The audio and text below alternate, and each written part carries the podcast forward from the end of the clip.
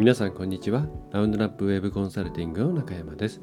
それでは本日も会社と経営者を強くする実践ウェブ活用ポッドキャストを始めていきたいと思いますのでぜひとも最後までお聞きいただければと思います。はい、まあ、12月28日になりましたかね、まあ、今27日24時48分みたいな感覚ですけれどももう今日から、まあ、今日が27日が仕事を納めという方も結構いたのかなというふうに思います。28日今日からお休みですっていうご連絡を受けたりもしているので、はい。うちは一応29まで仕事をして、まあ、30からという休みの予定ではありますが、終わんのかいなという感じではありますけれどもね。はい。えー、まあ、もうすぐ2024年ですね。はい。えー、うちが法人化をしてから、まあ、丸10年が、えー、経ちそうですね。もともと、個人事業主の時代から考えると、まあ、独立したのは私2000 2001年ぐらいですか、屋号をつけて、えーまあ、大学で、えーまあ、勉強しながら、えー、フリーランスとして仕事を始めたので、まあ、それで言うともう20何ですか20年以上、え、になるんですけども、まあ、一応法人化してからは2000、まあ、2014年に法人化したので、まあ、10年ぐらいということで、まあ、早いもんですねいろんなことありました。はいえーまあ、そんなことを言いながら今回のテーマに入っていこうと思うんですけど、まあ、あんまりこの前振りは、えー、本編に関係ないんですけれども、えーまあ、まずあの今日、えー、メールマガジン、えー、出しましたので、えー、2023年の、えー、ポッドキャストの「まあ、総ざらいとですね、まあ、トップ5という内容でお送りをして、えー、おります。で毎日どんぐらいダウンロード数あったのかということで、まあ、大体、書いている通り、えー、月1万ダウンロード、まあ、年間で12万ダウンロードですね。まあ、若干、若干ショートしましたが、えー、11万8000いくつですかね、えー、なりましたけども、まあ、大体、えー、月1万ダウンロードということに、えー、なっています。で、またアクティブ率、まあ、75%以上聞いている方が92%ですかね、えー、ということで非常にありがたい、えー、結果になっておりますので、引き続き、え、頑張っていきたいと思っております。はい。で、え、今回は、え、テーマとしては、まあ、少し前にこれは取り扱った話題でもあるんですけれども、えっ、とですね、どっちの切り口から話そうかなと思うんですが、まずそうですね、題材としては、えー、そうで半年前ぐらいかなに扱ったジャパネット高田のですねクルーズ船事業って面白いですよっていう、えー、ことを題材に、え、していきつつじゃあ何を伝えたいかと、ね、言うとうんまあ、これからですねこれまあ今もそうなんですけども、まあ、いかに自分たちのところでファーストパーティーデータを持っているかが勝負になるよという内容なんですね。でファーストパーティーというと、まあ、ファーストパーティークッキーとかですねサードパーティークッキーとかそっちの方の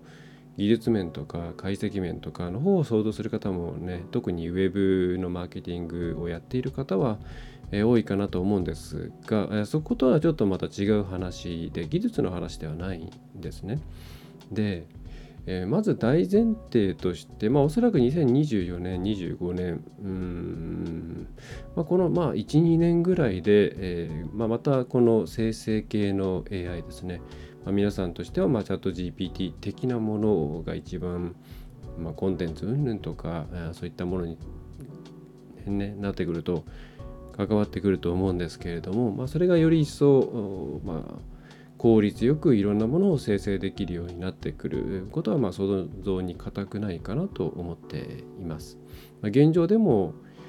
まあ、分野とかニッチ度とか、えー、まあ、プロンプトエンジニアリングのレベルとかいろんな要因はありますけれども、少なくともチャット GPT が出始めた頃とかに比べれば今のチャット GPT4 あるいはまあ GPTs ですね、えー、の出力というのは相当相当いいものになっております。でこのまあ進化がまあ加速度的に進むかどうかっていうのはまあ分からないですけどもまあ加速度的に進むんではないかということになります。でこれによって変わってくるのは何かっていうとまあおそらくリサーチ部分とか、まあ、自分たちが提供すべきコンテンツが何かとか、えー、そういった、まあ、みんなの集合値みたいなものをベースにした、うんまあそうですね端的に言えばコンテンツとかっていうものを作るのはすごくま簡単になってくるんですね作る側としては。まあ、おそらくこういう内容で知りたいことをこうまとめてトーンはこうして、まあ、今でもできますけれどもまだまだ今ちょっと精度というか内容的にうんまあいまいちな感じがするんですがまあこれがいずれマルチモーダルというところも含めて、まあ、写真とか図版とか、えー、も含めて生成できるようになってくるといわゆるあるトピックスに関して分かりやすいテキスト系のコンテンツっていうのは、まあ、まああっという間に作ることができてしまう時代になってくると思います。はい、でそうなった時にでもお客さんっていうのは複数、え、選択肢がある中って一つに選ばなければいけないわけですね。ででも巷を見てみるとみんな何て言うんだろうもしそのお店しかなかったらまあここに決めていただろうなっていうレベル感の、まあ、情報の徹後輩の徹底ぶりであったりうーんまあサービス自体がどれぐらい、まあ、サービス自体は誰にどう売るかっていうところに関わってくるのでそんなに簡単に禁止化はしないと思いますけれども、まあ、物を売るという行動に関するさまざまなコンテンツっていうのは、まあ、どこもちゃんと、まあ、揃えているのが当たり前ですよねっていう時代に、えー、なってくると思います。例えるなら何でしょうねまあまあ、場所にもよりますけれども、まあ、そのお店に行くまでにですねあのちゃんと道路があって舗装されていて、えー、まあ、快適にそこまで歩いていけるのが、まあ、当たり前なんですけれども昔は当たり前ではなかったわけですよね。まあその来てくれる人を減らすためにわざわざ山の中に、ね、お店をお店を作るようなこともありました。から、まあ、今で言えばそういう例えば道のりなんていうもの簡単にね、えー、行ける地図があるえ地図に載っている、えー、行けば必ずウェルカムであるみたいなことっていうのは当たり前になっているわけですけれども、まあ、昔はそうではなかったんですねそれをそのそそれを備えるためにはうんまあ、やっぱりいろいろな努力とかコネクションがなければできなかったでしょうが、まあ、今は当たり前のようにですね、え、道が続いているわけですね。でそれと同じように、まあ、コンテンツっていうのも今まではねリサーチをしてみんな何考えてるのかなっていうのを考えてやっとじゃあこれね作れるようになったよっていう頑張ってやってきたことだったわけなんですけどもそれがまああまり頑張んなくてもできるようになってくるというのはまあこれはもう規定路線ではないかなというふうに思います。でまあ、多分その網羅性みたいなものがクリアされてくると次はもう分かりやすさというところで、まあ、いかにどこを削るかですよね。えー、そういったところ、まあ、要するにお客さんというのは全ての情報を知りたいわけでも何でもなく自分の問題を解決できればいいわけですから、まあ、端的に言えば信頼できて、えー、自分がまあこれは押さえておきたいなっていうところがね分かればそれで決めてくれる、うん、わけですので、まあ、次は多分そうするとまあ削るっていうところ。まあこれも AI なんかを使いながらやっていくようになるんではないかなと思うんですけど。でそうなってきたらじゃあ皆さんとしてはもうじゃあ差別化する差別化というかその選んでもらうためにいろいろコンテンツなりね、えー、ウェブサイトなりをこうこねくり回していくっていうのはもうじゃあ意味がないのかなとかその後のセールスのトークとか、まあ、スクリプトとか、えー、ねまあ、商談をどういうふうに持っていくのかとか、まあ、そっちで勝負するしかないのかなっていうふうに、えー、思われるかもしれないんですけれどもまあそうはならんだろうというふうに、まあ、私は思っていますと。でじゃあそこで何が大事になってくるかというと、うんまあ、それがファーストパーティーデータなんですね。まあ、データっていうと硬いな、えー、言い方を変えると皆さんしか知らない、えー、情報をいかに、えー、きちんと保持して集めていける仕組みを持っているか、えー、そしてそれを鮮度を保って常に最新のものに、えー、しておける仕組みを持っているか、え、というところが次の戦いの場になってくるのではないかと、え考えています。まあ、今でもそうなんですよね。今でももうやりきっているところは大概のコンテンツ揃えていますのでお客さんが知りたいと思うものは探せばそこにあるよという状況に、まあ、なっているんですよね。でただ問題としてはじゃあそれがまあそもそも響かない。ね、特に外の人に書いてもらったコンテンツが響かない。あるいはお客さんの方でその情報を吸収するっていうのがもうめんどくさい、えー、ね、情報たくさんありますから、えー、もう情報の構図にあふれてしまってめんどくさい中でどうやって自分たちのコンテンツを吸収してもらうかっていうあたりに、えー、次の戦場はシフトしているわけなんですが、で、まあ、いずれでも先ほども、えー、言いましたけれどもこの辺りのメソッド的なもの、まあ、セオリー的なものも AI さんがうまくやってくれるようになるでしょうと、えー、マルチモーダルでね、まあ、アニメーション動画なんかを作ってもらえるようになるようになったら多分まあまあ適面でしょうねと思うんですよね。えー、でしょうね3000文字4000文字をですねぎっちり読まなきゃいけないような内容って結構アニメーション動画だったらまあ1分もあれば説明できちゃったりしますからね潜在意識の方に入っていけるんであっちは。でじゃあじゃあじゃあどうやってどうやってその中で選んでもらうかなんですけどもやっぱりやっぱりでもそうその中で良し悪しは出てくる。うん、つまりはまあ確かにこれはまあねどこ見ても安心なこと、うん、知りたいことは載ってるし分かりやすくもなったなぁと、まあ、でもなんか決め手に欠けるんったよなというか選ぶために何かしら違いがないと困るなってまあそうしないと結局値段だなみたいな、えー、いうふうにお客さんは思うと予測されますと。でそこで大事になってくるのがその、えー、まあ今チャット GPT なりね、えー、そういったものが背後にデータベースとして持っている大規模言語モデル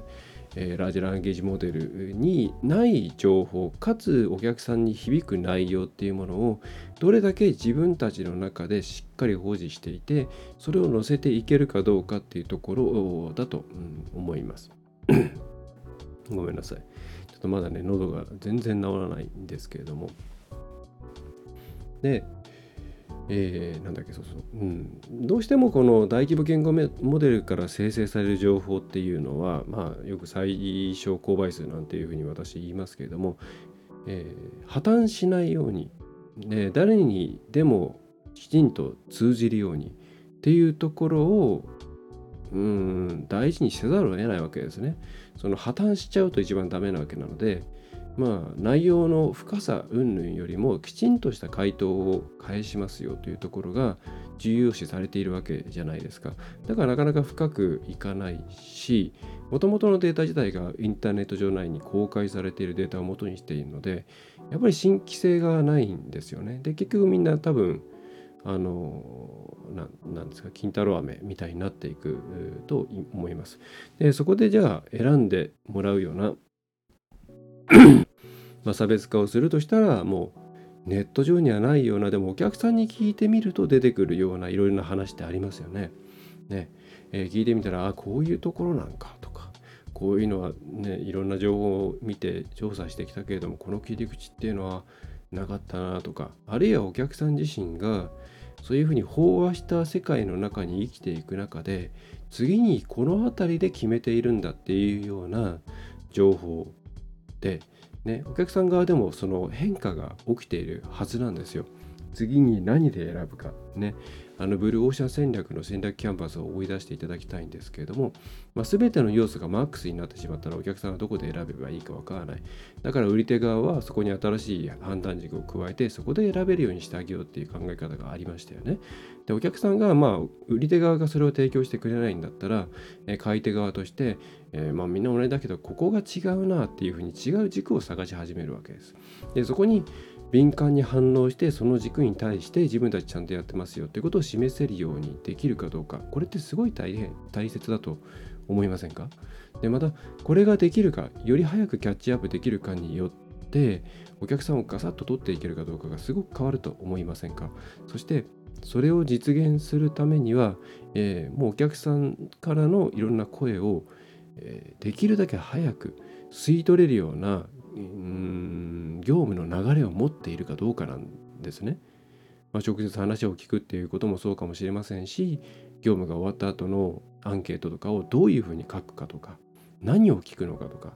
そしてその後に一体どういうイベントに招待してあげて、えー、ロイヤルカスタマーとしていろんなことを聞いていくのかとか、えー、そういう仕組み作り、まあ、これをファーストパーティーデータを取り続ける仕組み作りっていうふうに私は呼んでいるんですけどもそれを持っているかどうかっていうのが、えー、2024年5年まあ6年それぐらいの中で、えー、ものすごく重要になってくるというふうに考えています。まあ、なぜかというとというか、まあ、2023年の時点でもう数傾向はすごいあるんですね。ホームページ上の情報を見ていると、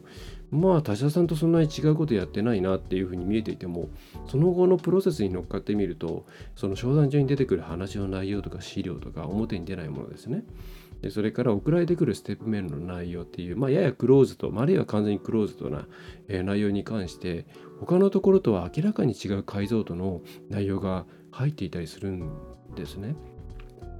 また新しい提案の切り口についてもなんかやたらめったらただやたらめったら新しいものではなくてああ確かにこういう基準で考えたらいいのかもっていうふうに、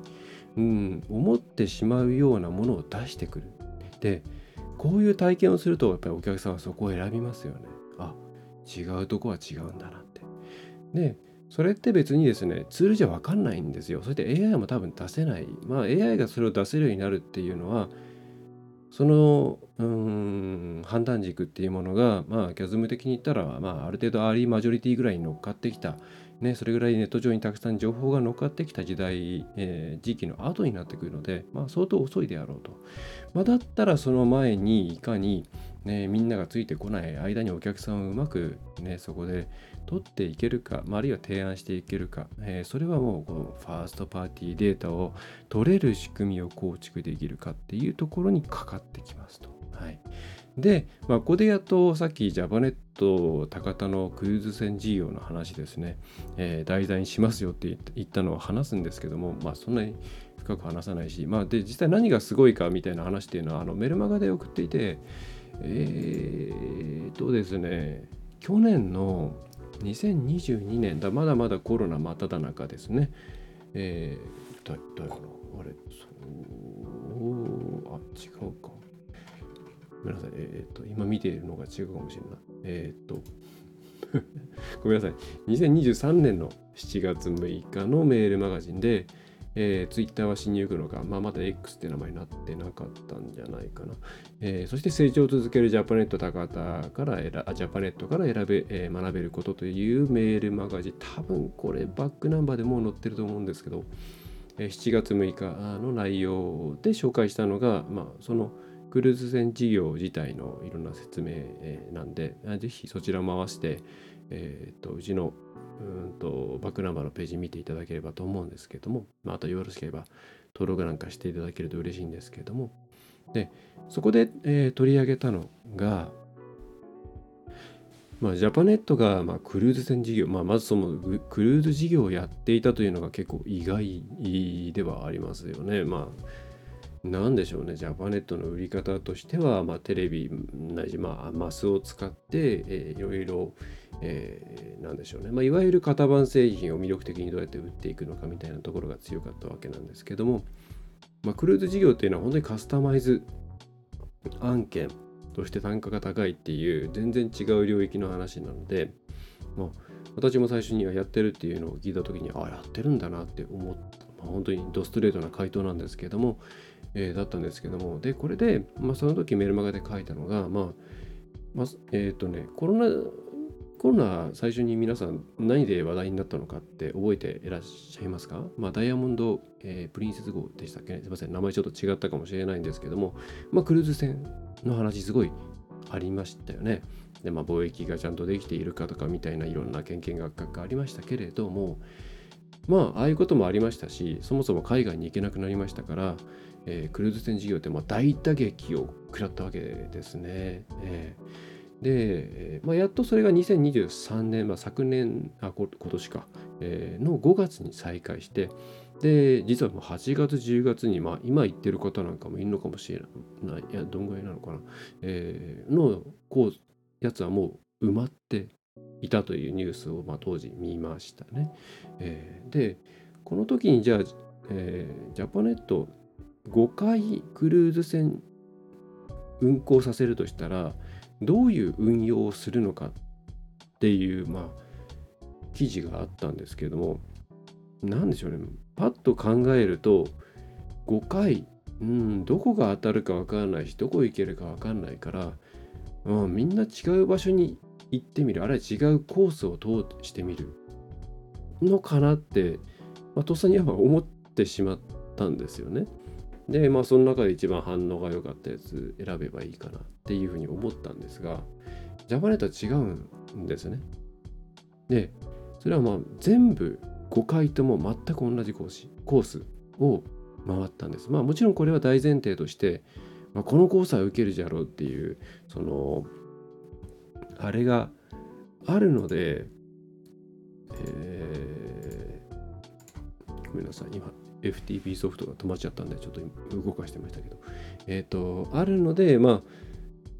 いちいち5つから選ぶ必要がないっていうこともまあ大前提としてあるとは思うんですけどもでも5回全く同じところ行くんですよ。なんでかと。なんでかっていうと要はですね、えー、それだけたくさん行けばお客さんの声が大量に集まると。で毎回毎回集まると。だとしたら毎回指摘されたところを直して品質向上していけばあっという間にとても高い品質のそのコースツアーまあ、えー、クルーズ船クルーズツアーっていうんですかねができるからなんですね。でこれはさっき、えー、話に出したいかにファーストパーティーデータを集めるかっていう観点でものすごく正しい、まあ、正しいというとね上から目線なんですけども正しいと思いませんか？はいでこうやってできるだけ自然にね5回同じコース回ってやってみないとわからないことが多いようなことは特に、えー、そこでデータを得てうまくいった。なぜか。うまくいかなかった。なぜか、えー、こうだろう。じゃあ次はこうしてみよう。ね。これを繰り返していくと同じコースを回る他社さんがあっても絶対お客さんに対するうん改造感ってめちゃめちゃ高いはずなんですね。で、えー、ここでなんでこういう出入りの仕方をさせているんだろうと。ここでなんでこういうお店に行かしているんだろう。全部その実験上で得られたファーストパーティーデータに沿ってやっているので、えー、相当その隠密多分これねあのなんだろうな、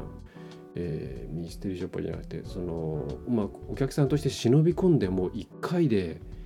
その全てを他社さんが盗むのは無理だと思いますし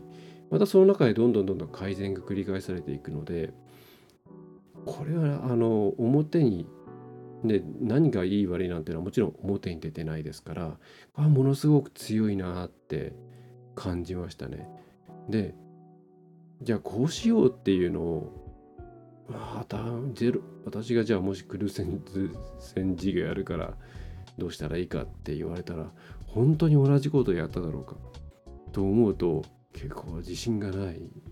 ですよね。なんかもっともっと手前のどっかなんかこう最適化みたいなことを考えて分回しをしちゃいそうでこれは何でしょうねすごく思考実験としてもいいと思いますし実際今後なんでしょうねうん、ジャパネットが伸びていく、まあ伸びていってるんですけどね、実際。まあそれはまあ、まあコロナが終わったからっていうこともあるとは思うんですけども、えー、の中ですごいチェックしておいた方がいい内容なんじゃないかなっていうのを感じました。で、まあ、これはもちろんクルーズ船の事業だけには限らずそうですね例えばフェアのやり方イベントのやり方ねどうしても毎回変えてしまったりとか、えー、何でしょうね一部だけを変えるのではなくてなんかそもそもゴロッと変えてしまったりとかっていうことをしがちなんですけど長い間ねスパンでそれをやり続けて何かを作ろうというふうに思っているんだったらちゃんと何が良かったのか悪かったのかっていうのが分かるように毎回違いを作っていってファーストパーティーデータを収集していくっていうことをやらなきゃいけない。うんえー、っていうことが、まあ、考えられますよねという、まあ、そんな感じのが今回の出身になります。はいまあ、ちょっとあちらこちら行ったりして、まあ、私も思い出しながらちょっと話をしている部分もあるんですけどまとめます。えー、まず、えー、今ね生成系 AI 特にコンテンツ系の AI 活用っていうのは進んでおります。でそれがまあ2023年でも、まあ、人の手を借りながらもですね、えー、きちんとしたところであればちゃんとした、まあ、Google 曰く helpful、まあ、非常にうんなんか薄い言葉ですけどもね、えー、なコンテンツを作れるようになってトラフィックを集められるようになって、えー、います。2024年、2025年、おそらくこれがどんどん加速して、えー、マルチモーダル化ということが、まあ、 ChatGPT であっても、Google の方の、まあ、 Gemini とか、えー、 Bard とかもできるようになっているので、まあ、図版を作るとかですね。それから、まあ、もしかしたらその先の動画を作るとかっていうところも、まあ、この1、2年ぐらいで入っちゃうかもしれないと。でそうすると、もうお客さんが知りたい情報を分かりやすく表現するっていうそのコンテンツは、まあ、ボタン一つとは言わないんですけれども、まあ、ある程度の、まあ、今で言ったらもう結構9大点以上のものがサクサクサクっとできちゃう時代になると思います。でそうすると、コンテンツを作るっていうところで差別化してきた、うん、うちの方が分かりやすい。うちの方が網羅している。うちの方が分かりやすい表現をしている、ね、えみたいな優位性は、まあ、全部消し飛ぶというふうに考えた方が、えー、いいと思います。まあ、多少悲観的に考えてですね。えー、じゃあそこでどうやってうん、次勝っていくのかというともちろんお客さんもですねじゃあ同じだこどこも同じなんだからじゃあ、えー、どこでもいいやとはならないわけですね。何かしら自分に対して言い訳のできる選択肢を用意してくれるあるいは情報を提供しているようなところを選ぶわけです。でそこで、えー、何もしないと価格競争になります。まあそれは避けたいですよね。やっぱりね。利益率は絶対にキープしなきゃいけない。はい。値値下げをするのは簡単ですけれども値上げをするのは難しいわけですから。そうするとそのファーストパーティーデータ自分たちだけが持っている生のデータしかも最新のデータこれを業務の中で自然と集められるようにしてそれをもとに日々サービスなり何なりを改善できる仕組みを持っているかというところが、えー、まあ、そういうところが、えー、お客さんを、えー、キープし続けることができる、えと考えるべき、えですよというのがまず一つの趣旨で。でそのうん、一つのサンプルとして、え、ジャパネットのジャパネットのクルーズ船事業のやり方、はい、5回行くんだったら5回別々のところに行くんではなくて5回全く同じルートをたどって最適化をする、まあ、これまさに自分たちのところにファーストパーティーデータを集めるという行為であると、えー、だからこの事例をどんどん追っていくときっと得られる頻度っていうのがたくさんあると思いますよっていうのが、えー、まあそれを補足する情報ということで今回のまとめになります。はい。まあやっぱさすがジャパネットという感じですよね。まあ社長さん変わってからまあどうなるかみたいな話もたくさんありますけれども、やっぱりまあイズムは残っているのかなというふうに思います。うん、非常に、えー、マーケティング的にもなんでしょうね、まあ、セールス的にも、えー、注目企業だなということを、えー、すごく感じておりますね。はい。えー、ということで今回の内容は以上になります。すいません、まだ喉がガラガラで、えー、ちょっと一時停止、実はもう10回以上しながらの咳払いをね、えー、しているんですけれども、まあ、なかなかちょっと、なんでしょうね、全然治らないので、困ってはいるんですけれども、まあ、そんな感じでございますという内容です。まあ、あとまあこのメルマガではツイッターしに行くのかみたいな話しましたけど、まあ、死なないよみたいな話を書いていますので、まあ、まあ今のこれを書いて半年ぐらい経っている今の、まあ、X ですね、まあ、今で言うと。を見てもまあ別に死んでないなと思いますので、まあ、むしろなんかねすごいですよねコミュニティノートとか。あれ皆さんコミュニティノートのへあの、えー、編集者っていうか採点者まあ、あるいはコミュニティノートを書くっていうのもあれ簡単に応募すればできる。応募っていうかなんかトグルをそういう設定に変えればできて、まあ、私は別に書かないんですけれども他のコミュニティノートをこう評価するっていうのは、まあ、自分で選べるんですけどね、まあ、私の場合1日は1、2件ぐらい来るようになってるんですけどまあまあ何でしょうまああまり言わないようにしますけどもツイッター上恐ろしいことを言ってる人がたくさんいるんだなっていうことを目の当たりにしますね。だからコミュニティノートってすごいいい仕事してるなっていうのはおななんでしょう。まあ思いますし逆に今までこれは全部放置されてきてそしてえーえ、まあねサイロ化というか、まあ、いわゆるエコーチャンバー的に周りが賛同して、えー、すごい狭い世界の中でうん世界がな小さいミクロコスモスみたいなのができていたんだなっていうでそれが先鋭化したら怖いなっていうのを感じるので体感したい方は是非コミュニティノートの評価者としてですね応募して、えー、いただければと思います。うん、だからこ怖くなりますね。適当なのもありますけどね。まあまあ、爆追してるようなアカウントに対して、これは爆追ですみたいな。ね、あ、爆追ってのはパクリのツイートですね。まあ、すごいいっぱいあるんですよね。そうすごいです。これ雑談になっちゃうんで、この後、あの、なんか有益なマーケティングの話があると思ってる方は、ここで終わりにしていただいていいんですけども、まあもう、パクリって本当に受けたバズった投稿1年前とかのバズった投稿を集めて自分のとこでもう一回出すとか画像とかもうもう一回再掲するとかそしてアカウント自体はもうほぼほぼなんか AI で文言出してるのか分かりませんがもう完全自動な感じででしかも自動アカウントとして登録はしてなくってまたリプライなんかもなんかこう何でしょうねわーいみたいな そういうのをつけて、まあ、リプライつけた方がいいっていうことなのかなと思う。まあ、リプライすると、ね、相手のタイムラインにも波及しますからね。えー、そんなのがね、山のようにあるっていうことをひどく、びっくりしましたね。まあ、それから、うんと、受けたコメント、受けたっていうのは、何かの投稿に対してコメントするじゃないですか。で、そのコメント自体にまあね、いいねがついたり、そのコメントに対して返信がついて、ね、人気になったりすることってあると思うんですけれども、その受けたコメントの内容を丸々コピーして、同じようにそこで返信でつぶやくとかですね。そんなボットもあったりして、まあ、イーロン・マスクさんのね、やっていることに対して、まあ、いい好きだよまあいいと思うよっていう人もいればえまあダメだっていう人もまあいると思うんですけど、まあ、さておきさておきああいったものを可視化できたっていうのはこれはあの可視化できたというか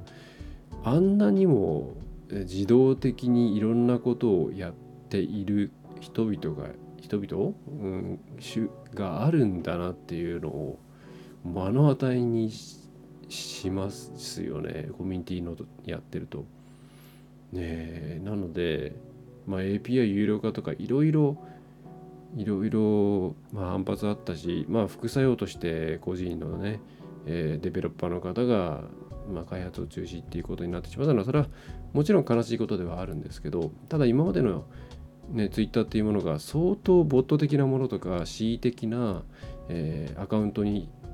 よって毒なんでしょうね。まあ既存させられていたんだなというのはすごく感じましたね。はい。まあ一概になんでしょうね。うんいろいろ言えないなという感じが、えー、します。はい。体験したい方はぜひコミュニティノート。あとコミュニティノートのなんだっけ？えっ、ー、とアカウントが Twitter のアカウントがあるので、えー、それをフォローしていただくとまああの割と地獄が見えると